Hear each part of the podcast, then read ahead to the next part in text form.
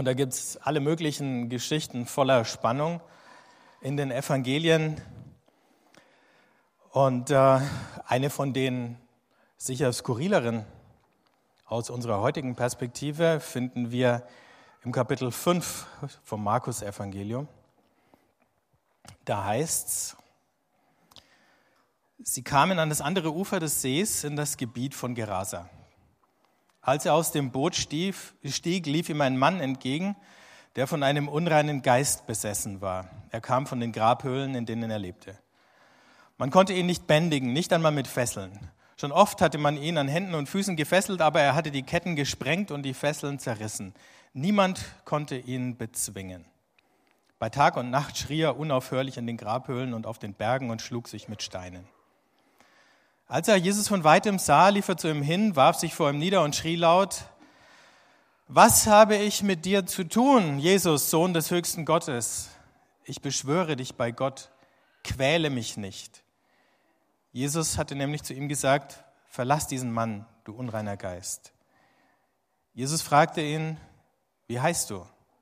Er antwortete, mein Name ist Legion, denn wir sind viele und er flehte Jesus an, sie nicht aus der Gegend zu verbannen. Nun weidete dort an einem Berghang eine große Schweineherde. Da baten ihn die Dämonen, lass uns doch in die Schweine hineinfahren. Jesus erlaubte es ihnen. Darauf verließen die unreinen Geister den Menschen und fuhren in die Schweine und die Herde stürzte sich den Abhang hinab ins Meer. Es waren etwa 2000 Tiere und alle ertranken. Die Hirten flohen und erzählten alles in der Stadt und in den Dörfern. Darauf eilten die Leute herbei, um zu sehen, was geschehen war.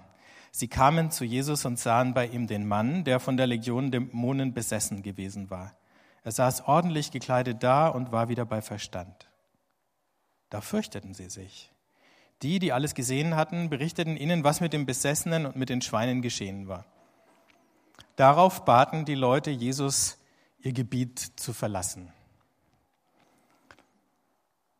Es gibt ja bei Filmen ähm, im Abspann immer diese kleine Bemerkung, dass während der Dreharbeiten keine Tiere zu Schaden gekommen sind. Das ist bei dieser Geschichte leider nicht der Fall. 2000 Schweine, das ist schon eine ganze Menge Fleisch. Viele Schnitzel. ähm, aber was für eine Geschichte. Erstens, wie fremd äh, die ganze Situation für uns ist. Also wir kennen ja äh, Gruselfilme oder äh, Geschichten aus äh, Leuten, die dem Aberglauben anhängen. Aber in unserem Alltag, also wann habt ihr den letzten Besessenen getroffen? Diese Woche, letzte Woche? Also zumindest jemand, von dem ihr es wusstet oder gemerkt habt oder so. Ne? Vor einem Jahr, die letzten zehn Jahre oder so. Ah, da. Okay. Ähm, und wenn ja, woran würde man das erkennen? In dem Fall war es ja sehr dramatisch und offensichtlich. Aber für unsere Verhältnisse ist es ziemlich ungewöhnlich.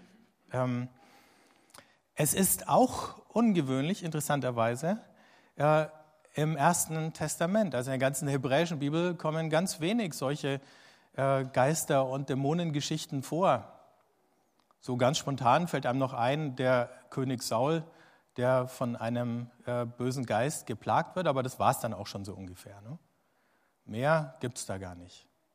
Und dann schlagen wir die ersten Seiten des Neuen Testaments aus und kommen in die Evangelien. Und äh, dann passiert es nicht nur einmal, sondern am laufenden Band hat Jesus solche Konfrontationen mit Menschen, die in irgendeiner Form dämonisiert sind. Was ist passiert?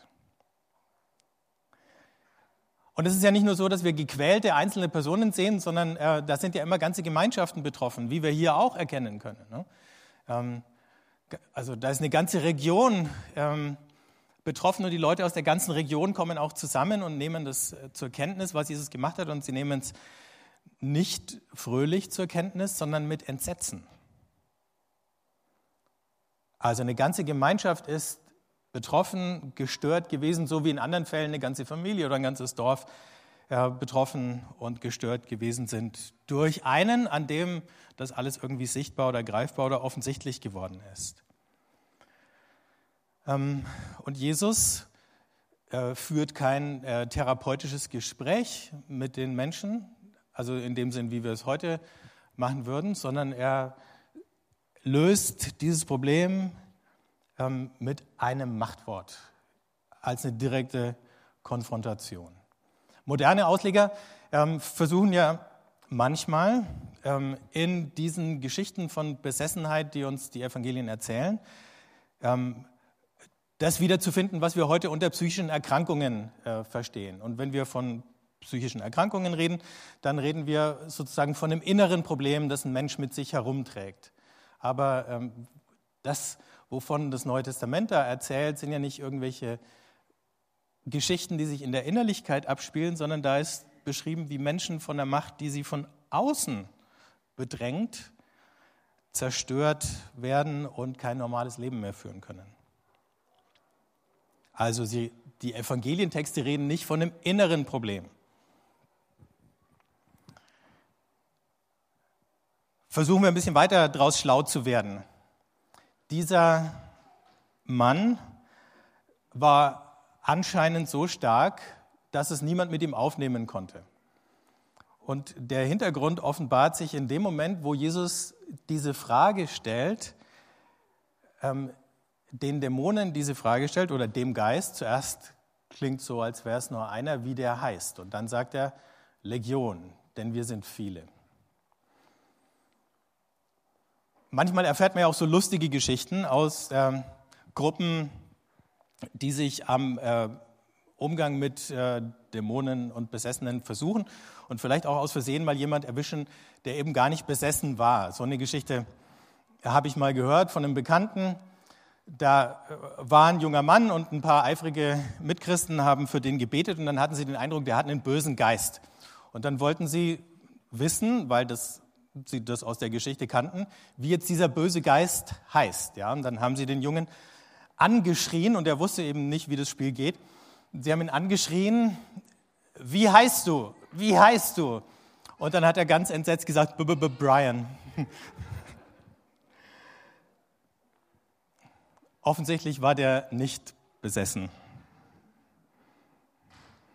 Und es ist natürlich auch eine Gefahr, jetzt jedes Problem mit dem sich jemand plagt, vielleicht auch nach äh, eine Weile ohne eine Lösung zu finden, gleich auf Dämonen zu schieben. Viel interessanter ist es, die Antwort hier nochmal anzuschauen. Diese Geister sagen, wir heißen Legion. Wir sind viele. Besessenheit und Besatzung sind ja im Deutschen schon zwei verwandte Wörter, liegen hier ganz nah beieinander, denn diese Gegend west, äh, östlich des Sees Genezareth, äh, das Zehn-Städte-Gebiet, war von den Römern besetzt und da waren tatsächlich immer mal wieder Legionen stationiert. Das heißt, es hatte sehr wohl was mit dem Alltagsleben und der Situation der Menschen in der Region zu tun.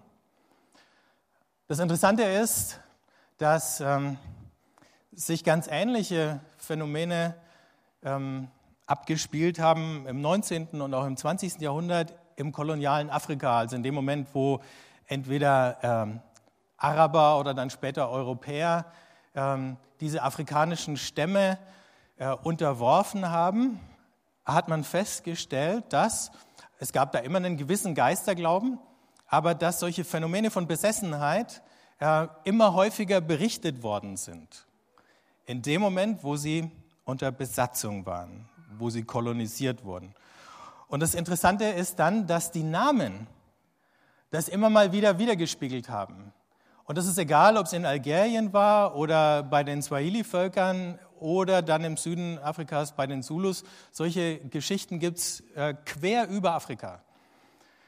Ähm, und immer haben dann, oder nein, nicht immer, aber in ganz vielen Fällen haben diese Geister irgendwas zu tun mit der Kultur derer, die da eingedrungen sind von außen. Also, Wenn es christliche Missionare waren, dann hießen die Dämonen manchmal Ki Jesu. Hört ihr den Namen raus? In Kenia gab es Dämonen, die hießen Lord Cromer. Das war einer der äh, britischen Kolonialverwalter dort. Ein besonders äh, brutaler. Und die mussten besänftigt werden, indem er ihnen Dosenfleisch oder Wasser aus Flaschen gegeben hat. Also alles Dinge, die mit der westlichen europäischen Kultur in Verbindung standen. Es gab Dämonen in Afrika, die haben Lokomotivengeräusche gemacht. Auch nicht gerade was Einheimisches oder. Seht ihr die Ähnlichkeit? Und jetzt haben wir hier einen, der bezeichnet sich als Legion.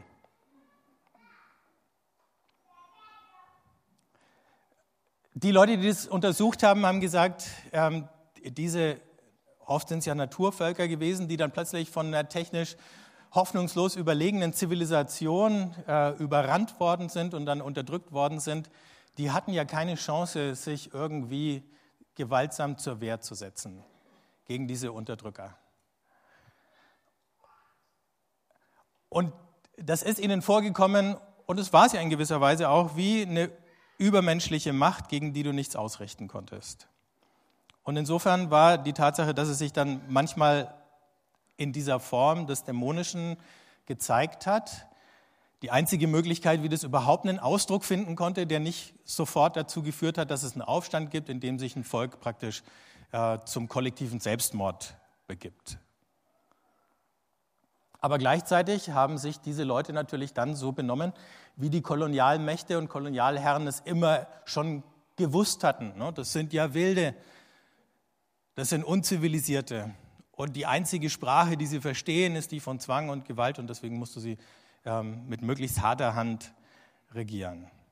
Und so hat sich dieses Gleichgewicht zwischen den Unterdrückern und den Unterdrückten da einigermaßen gehalten. In gewisser Weise war es ein Schutz und auf der anderen Seite eben hat es diese Bedrückung in keiner Weise beendet. Aber wenigstens ist sie irgendwie so mal hörbar geworden und es war nicht einfach nur ein totales Schweigen.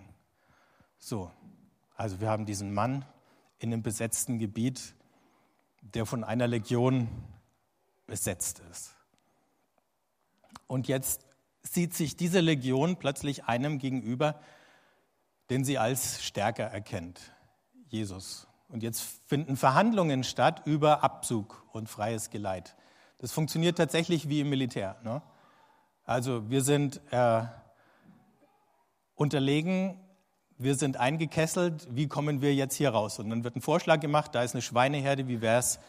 Äh, wir ziehen ab und gehen in die Schweineherde. Und Jesus gestattet dieser Legion den Abzug.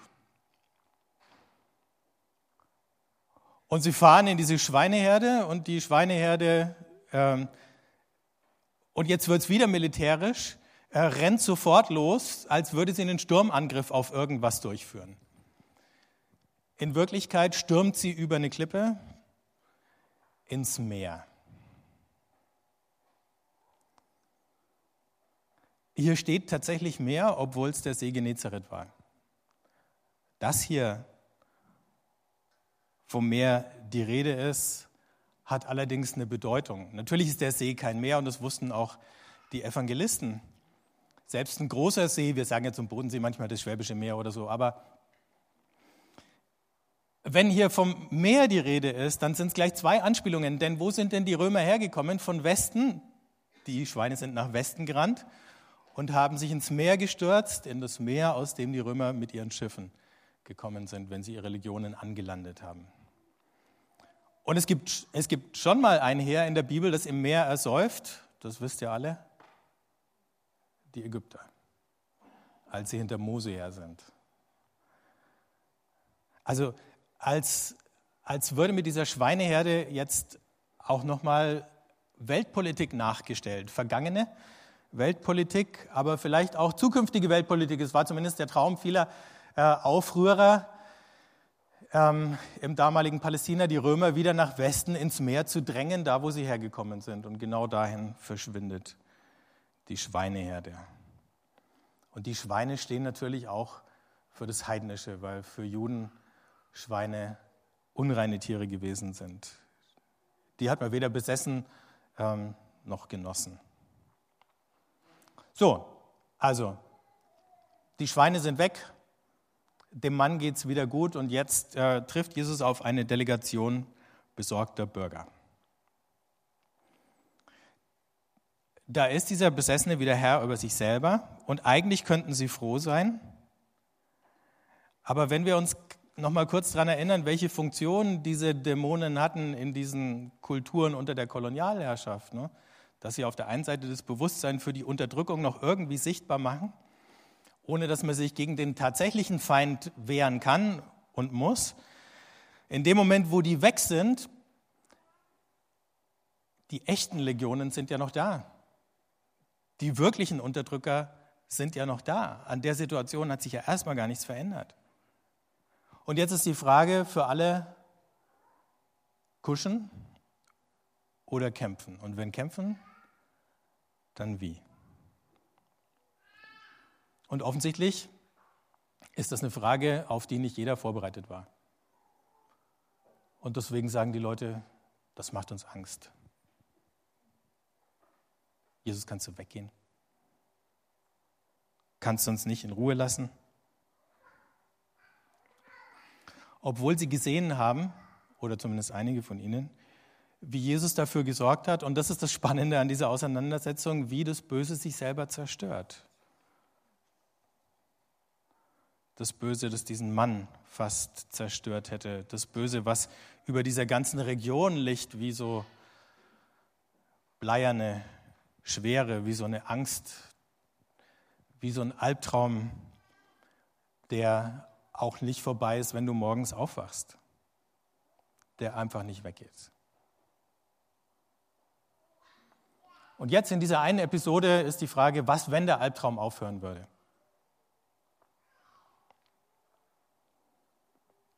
Und Sie können sich es gar nicht vorstellen. Wenn es dann einen Zusammenhang gibt, so wie es ihn bei diesen afrikanischen Völkern gegeben hat, damals in Palästina unter der römischen Herrschaft, dann ist vielleicht auch klar, warum solche Phänomene bei uns relativ selten sind, weil wir sicher relativ frei leben, aber eben doch kein unterdrücktes Volk sind. Aber was wir auch kennen, sind natürlich solche Versuchungen, sich auf, wie soll ich sagen, Scheingefechte, Nebenkriegsschauplätze oder so zu verlagern, weil wir das eigentliche Problem gar nicht anpacken wollen. Das ist ein bisschen so wie, weiß nicht, wer den Witz von euch kennt, von dem äh, Betrunkenen, der ähm, nachts auf der Straße unter einer Straßenlaterne seinen Geldbeutel sucht. Und er sucht und sucht und sucht und findet ihn nicht. Und irgendwann kommt einer vorbei und sagt, ja, bist du denn sicher, dass du ihn hier verloren hast, deinen Geldbeutel? Dann sagt der Betrunkene, nee, da hinten, aber da ist so dunkel. Manchmal beschäftigen wir uns mit Problemen, die eigentlich keine sind, aber von denen wir das Gefühl haben, damit können wir umgehen, als auf das zu schauen, was da im Dunklen liegt. Das zumindest ist eine Sache, die viele von uns kennen. Aber auch für uns ist die Frage, glauben wir, dass übermenschliches Böses und ab und zu gibt es so Situationen, wo du wirklich das Gefühl hast, du hast es damit zu tun, ob das jetzt Weltpolitik ist oder irgendeine merkwürdige äh, Begegnung in einem anderen Rahmen. Glauben wir, dass es sich irgendwann selber zerstören kann und wird? so wie da. Beispiele aus der Geschichte gäbe es eine ganze Reihe. Und fangen wir an, Mittel und Wege zu suchen, uns gegen das zu wehren, was tatsächlich Menschen, uns selber oder andere, denen wir helfen wollen, kaputt macht und zerstört.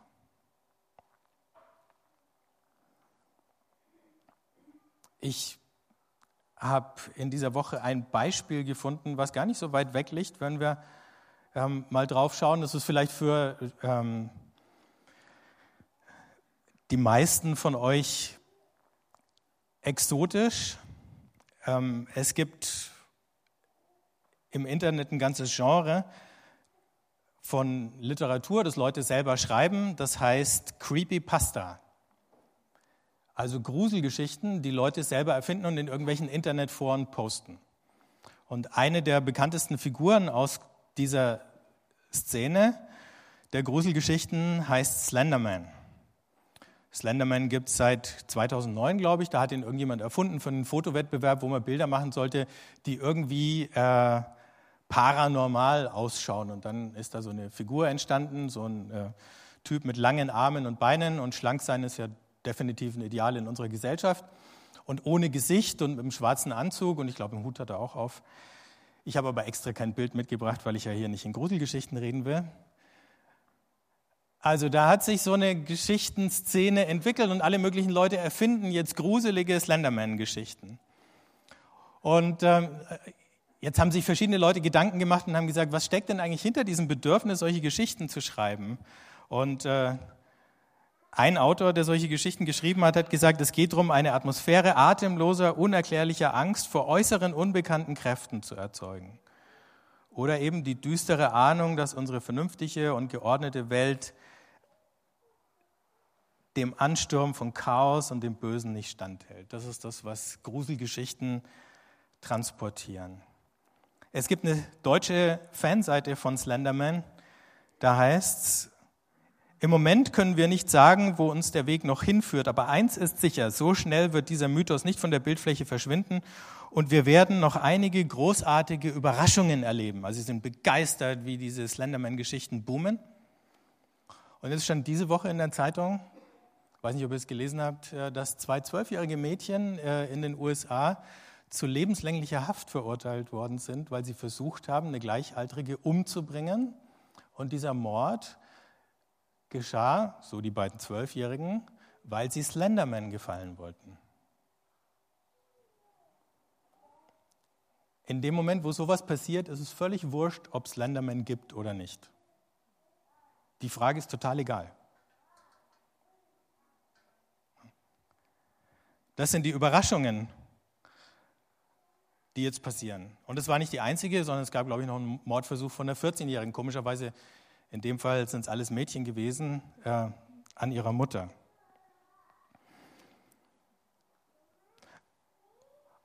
Und jetzt kann man natürlich sagen, na gut, das sind halt ein paar Kinder, die haben ein Problem und dann gibt es so Gruselgeschichten und äh, beides zusammen ergibt dann solche tragischen Dinge. Äh, der Erfinder von Slenderman hat es auch bedauert und gesagt, äh, das war natürlich nicht gewollt. Und so, natürlich hat er das nicht gewollt. Aber die Frage ist, warum passiert sowas? Und dann schon vor zwei Jahren ähm, hat sich, also noch bevor diese tragischen Sachen passiert sind, Mordversuche und so weiter, hat sich ein Journalist damit beschäftigt und äh, ist auf folgende Erklärung gekommen. Und dann seht ihr vielleicht, ganz anders ist es heute auch nicht. Unser Umgang mit vernetzten Computern, sagt er, wird von der täglichen Sorge vor Befall und Korruption gefärbt, vor Räubern und denen, die uns unsere Identität wegnehmen, vor Viren und datensaugenden Katastrophen. Was, wenn tatsächlich eine dunkle Macht die entscheidende Firewall durchbreche zwischen dem Prozessor und der Person an der Tastatur. Was, wenn es schon geschehen wäre? Klammer auf, und sich das Ganze jetzt unkontrolliert ausbreitet. Indem wir das Internet nutzen, um uns zu unserer Entspannung zu gruseln, fangen wir an zu verstehen, wie es tatsächlich unsere Ängste entfesselt.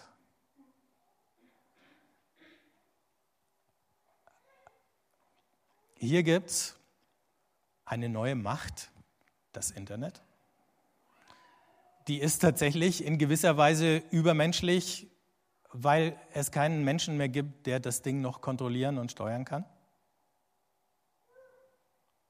Zumindest im Moment keiner in Sicht. Und weil wir täglich damit zu tun haben, sind wir ihr auch täglich ausgeliefert und wir wissen in unserem Hinterkopf, dass da alles Mögliche passieren kann.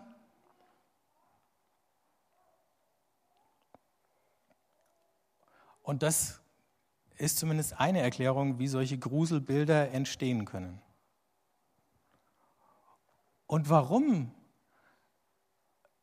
da dieses merkwürdige Bedürfnis danach ist, weil in diesen Gruselbildern wenigstens das fassbar wird, was wir sonst lieber irgendwie wegschieben oder nur als eben Albtraum ab und zu mal erleben. Was ich nicht sagen will damit ist, diese beiden Mädchen, die versucht haben, ihre Freundin umzubringen, waren besessen. Ich habe keine Ahnung.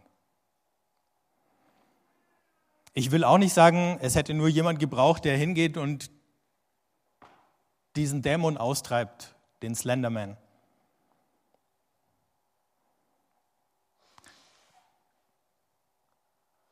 Aber heute sind es andere Dinge, die uns quälen, die uns plagen, die uns Angst machen. Und auch die treiben ganz merkwürdige, zerstörerische Blüten. Wie reagieren wir als Christen drauf? Jetzt ist die spannende Frage.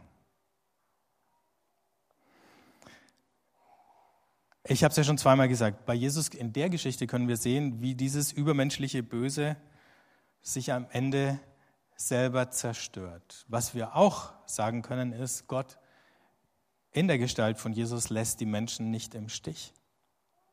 Nicht mal gegen die Mächte, die sie selber entfesselt haben.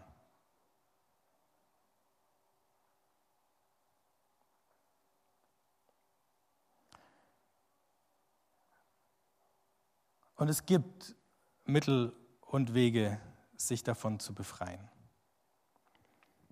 Ob die genauso ablaufen würden wie Jesus in dieser Geschichte oder ob es andere, vielleicht weniger dramatische Formen hat. Zum Beispiel das Gebet. Auch das Gebet um Schutz. Oder das Gebet eben um Befreiung von Dingen, die wir als Zwang als irgendwas, was uns von außen befällt und unter Druck setzt, erleben. Das muss man von Situation zu Situation vielleicht sehen. Dieser Gerasener ist dann rumgelaufen und hat überall, ob es die Leute hören wollten oder nicht, seine Geschichte erzählt, wie Jesus ihn befreit hat. Wo und von welchen lähmenden Albträumen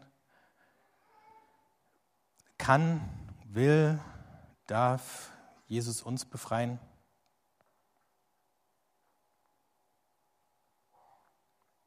Das ist nicht nur eine Frage an jeden Einzelnen, aber vielleicht eine, über die jeder Einzelne erstmal anfangen muss nachzudenken, bevor wir eine Antwort geben können.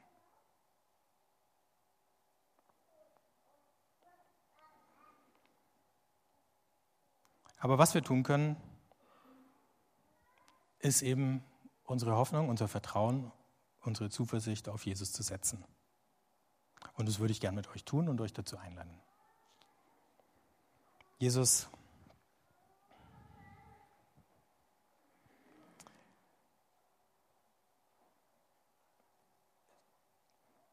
in dieser Welt gibt es einen Haufen Dinge, die sind so groß und so stark, dass wir sie nicht kontrollieren und nicht beherrschen können.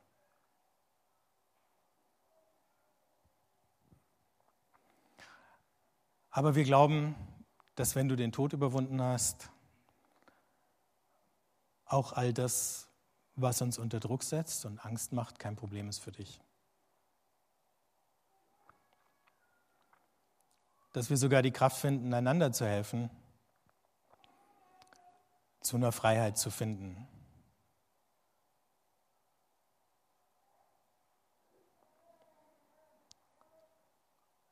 Du kennst die Albträume, du kennst die Dinge, an die wir lieber nicht denken würden und manchmal doch müssen. Du weißt, wo wir vielleicht kapituliert haben und uns lieber mit Dingen beschäftigen, von denen wir das Gefühl haben, wir kriegen sie in den Griff.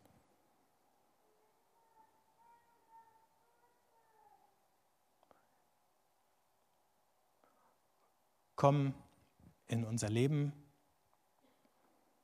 als unser Befreier. Und hilf uns, dass wir uns dir anschließen können, da wo du unterwegs bist, in unserer Welt Menschen zu befreien. Amen.